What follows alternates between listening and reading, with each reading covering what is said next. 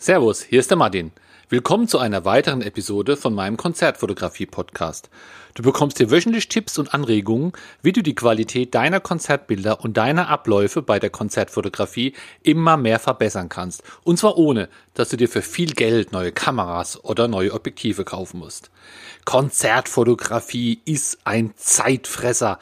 Ja, das stimmt auf alle Fälle. Umso mehr Konzerte man fotografiert, desto mehr Zeit verbringt man hauptsächlich mit der Vorbereitung und am Schreibtisch, mit der Bearbeitung und dann dem Publizieren der Bildern. Und ja, da kann man natürlich Zeit sparen. Man will ja jetzt hier auch sein privates Umfeld nicht, nicht verkraulen, indem man immer nur die Konzertbilder macht, sondern man muss ja irgendwie so einen Mittelweg finden oder man wird einfach schneller, um in derselben Zeit ein paar mehr Konzerte zu fotografieren.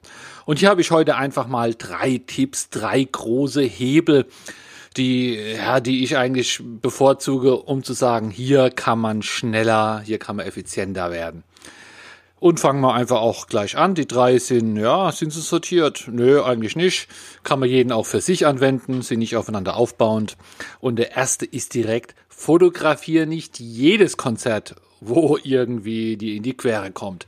Das heißt, ja, am Anfang ist man natürlich begeistert, man will sein Portfolio aufbauen, man will hier Erfahrungen sammeln, man will Sachen ausprobieren, man will das auch genießen, ja, super, macht es, kein Problem.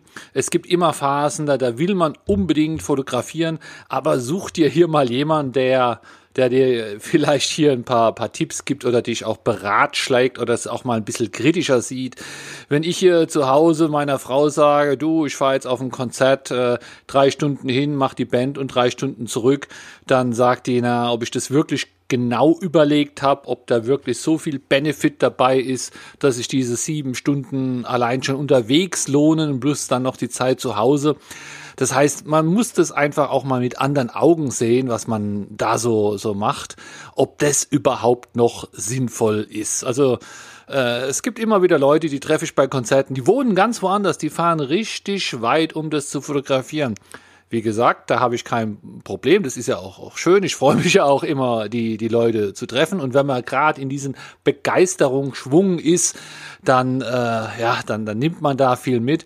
Aber dann kostet es auch natürlich viel Zeit. Ja, dann ist es nicht nur abends mal schnell in den Club 20 Kilometer, sondern du bist dann einfach hier den ganzen Tag vielleicht noch mit einer Übernachtung unterwegs und in der Zeit hättest du vier, fünf andere Konzerte fotografiert. Also schau dir das einfach mal an, die direkt hier von den Reisezeiten, aber auch natürlich, wie oft hast du die Band schon fotografiert? Ich rede jetzt nicht hier davon, dass du die Band super magst, dass du ein super Fan bist und deswegen immer irgendwo hinfährst, sondern dass einfach das auch auch ein bisschen hier aus Sicht deines Portfolios auch siehst oder kommerziell.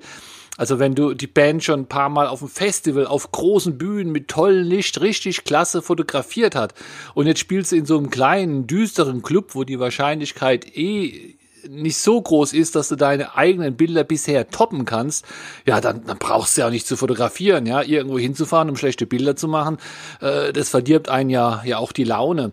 Dann musst du auch schauen, ob bei der Band vielleicht auch immer alles gleich ist, ja. Also wenn die Band da relativ wenig Show hat und, und die, die Musiker auch alle gleich sind und die immer dasselbe, selbe Setting haben, ja, dann, dann wirst du deine Bilder gar nicht mehr unterscheiden können. Das heißt, dann fährst du irgendwo hin, machst vielleicht super Bilder und die sind genauso super wie alle anderen, die da hast. Die Leute sehen immer gleich aus.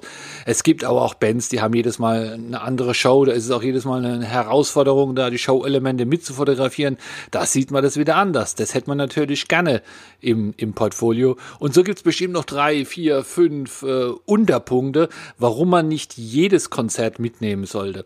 Aber das Beste ist wirklich, äh, schaust dir kritisch an oder wenn du planst, auf zehn Konzerte zu gehen, leg dir alle zehnmal nebeneinander und streich fünf raus und denk drüber nach, warum du die fünf rausstreichst. Und dann fallen dir diese Gründe ganz automatisch ein. Und ja, wenn du von zehn Stück fünf nicht machst, hast du die Hälfte der Zeit gespart. Du hast natürlich auch noch halb so viel Spaß, aber darum geht es nicht, sondern hier geht es ja wirklich rum, die guten jetzt auch rauszusuchen, nicht nur Zeit zu, zu verbringen. Der zweite Punkt, wenn du jetzt deine Konzerte dir rausgesucht hast, auch wenn du Punkt eins nicht, nicht äh, berücksichtigt, ist ja egal, musst du ja nicht, äh, dann versuch aber bei jedem Konzert, wo du gehst, wo du hingehst, sehr effizient zu sein und deine Effizienz auch immer mehr zu steigern. Das heißt, schau, dass du einfach immer schneller in allem wirst. Das ist bei der Vorbereitung, das ist, äh, wenn du die Akkreditierung stellst, wenn du nachhakst, wenn du es in den Kalender eintragst, wenn du die Band rausschreibst oder schon mal äh, vorinformierst über die Band, wenn du die, wenn du an die Location kommst, äh, parken, äh, Bilder runterziehen, äh, Bilder bearbeiten, Bilder veröffentlichen, also hier alles. Das heißt, hier kannst du sehr gut mit Routinen arbeiten. Ja, wenn du deinen Koffer packst, packen einfach immer gleich. Denk nicht viel nach, packen immer gleich, dann wirst du da auch mit der Zeit immer schneller. Oder auch wenn du die Akkreditierung schreibst, überleg nicht, ob es zu früh oder zu spät ist. Denk dir einfach eine gewisse Zeit aus. Vier Wochen vorm Konzert werden die Akkreditierungen geschrieben. Solche Sachen einfach so Routinen. Und äh, wenn du manche Sachen zu, zu selten machst, um es ja routiniert zu können, dann mach dir eine Checkliste. Einfach so eine Liste. Äh, ich packe in meinen Koffer A, B, C, D, E, also all diese Sachen. Oder ich mache dies und jenes vorher. Und die arbeitest du einfach ab. Da musst du auch da nicht nachdenken, das machst du einfach dann so nebenbei. Und du bist dann natürlich auch schneller, wie immer zu überlegen, was man jetzt vergessen hat und auch die Prozesse natürlich schneller machen. Ja, ich glaube, Akkreditierung hatten wir schon als Beispiel, aber äh, da arbeite unbedingt mit Textbausteinen. Ja, und wenn du jetzt mal bei einer Akkreditierung nachhaken musst, dann mach diesen Nachhaketext gleich mal allgemein und und schön, damit ihn auch immer wieder nehmen kannst, also auch als Textbaustein. Ja, oder auch wenn du planst, die Bilder zu veröffentlichen, die Mails, wo du dann schreibst, hallo, hier sind die Bilder, bla bla bla, alles mit Textbausteinen kannst du ja vernünftig mittlerweile toll abspeichern und äh, ja, du machst ja auch immer dasselbe, ja, du, du fragst die Akri an, du machst dies, du machst jenes, du verschickst die Bilder an den, du postest sie dort, da kann man diese Textbausteine immer wieder, immer wieder nehmen und ändern. Und wenn du denkst, Mensch, das ist jetzt hier ein perfekter Prozess, hier läuft's ja wie am Schnürchen, ja, dann schau zu, dass du ihn schneller machst. Ne? Also äh, wenn du dann hier einfach dein, dein Workflow nicht mehr verbessern kannst, weil er alles hier mit Textbausteinen, Checklisten, alles sehr effizient ist, dann kannst du natürlich noch überschauen, wie du das da jetzt äh, schneller machst. Könnte ja sein, dass du vielleicht ja, eine andere Software nehmen willst, wo schneller läuft oder mal wieder einen anderen PC kaufst oder Tablet statt Maus oder so irgendwas. Glaub mir, es gibt immer was, wo man schneller macht. Und jetzt musst du ja hier nicht bei den 1% Verbesserungen da rumkrebseln. Da, da kostet wahrscheinlich das, das Verbessern mehr Zeit wie die Zeit, wo du sparst. Aber es sind schon richtige Brocken, wo man richtig Zeit sparen kann. So, also erster Punkt, nicht jedes Konzert mitnehmen müssen. Zweitens eine Effizienzsteigerung.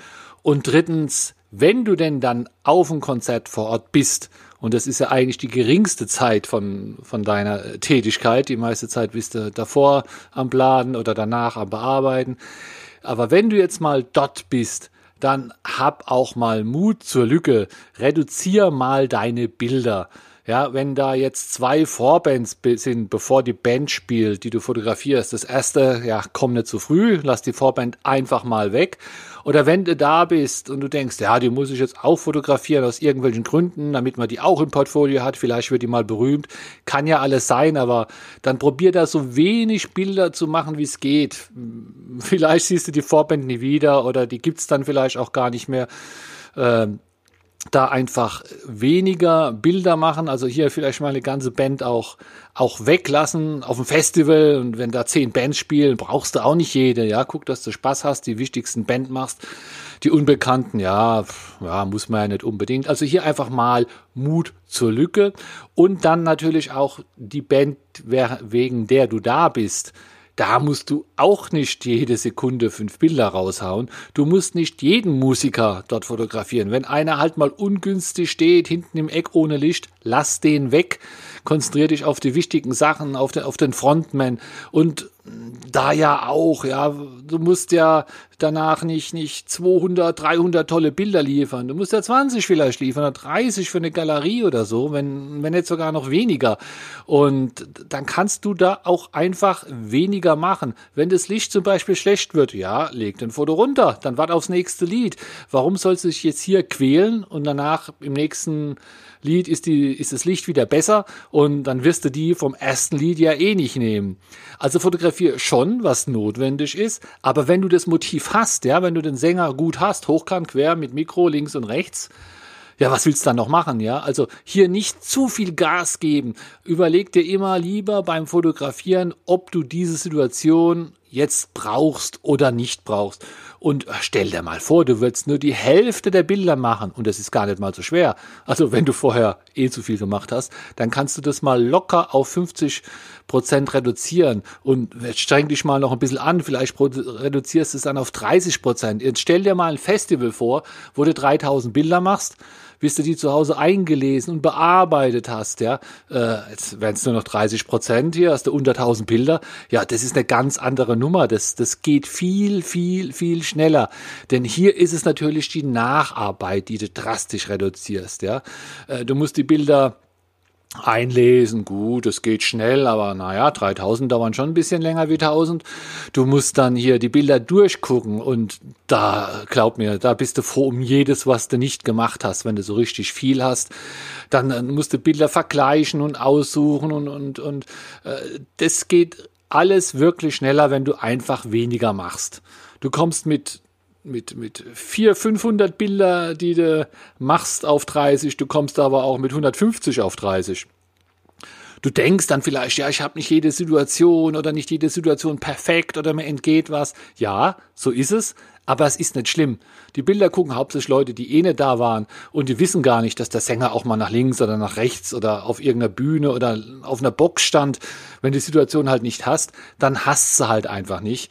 Aber du bist dann danach nach viel, viel, viel schneller und die Zeit kannst du lieber wieder nutzen, ein anderes Konzert zu fotografieren, wo mehr Spaß macht, wie Bilder bearbeiten. Dann mal viel Spaß beim Schnellerwerden und ja, wir hören uns nächsten Samstag. Bis dann, ciao, ciao. Ich hoffe, du hast in dieser Episode was gelernt oder ein paar Anregungen bekommen. Aber in den ganzen Episoden kann ich ja immer nur ein Thema kurz aufgreifen. Wenn du dich einfach komplett einmal ja auch zusammenhängend über das Thema weiterbilden willst oder informieren willst, ich habe auch ein Hörbuch. Das Hörbuch hat eine Laufzeit von circa zwei Stunden. Du kannst es einfach runterladen und immer wieder hören äh, auf deinem Handy oder am PC. Es sind zehn Kapitel. Du bekommst sogar dein Geld zurück, wenn es dir nicht gefällt oder wenn du sagst, nee, das ist ja alles Quatsch. Und dieses Hörbuch findest du ganz einfach auf meiner Homepage martin-black.de. Da ist oben ein Button, der heißt Hörbuch, den kannst du anklicken. Dann kommst du auf eine Seite, wo alles nochmal genau beschrieben werden, auch wie die einzelnen zehn Kapitel heißen, um was es geht. Und da gibt es dann auch den Link, wo du es dir im Moment für 16,66 Euro einfach bestellen kannst. Und es kommt dann ein Download-Link, du kannst sofort runterladen und hören. Viel Spaß!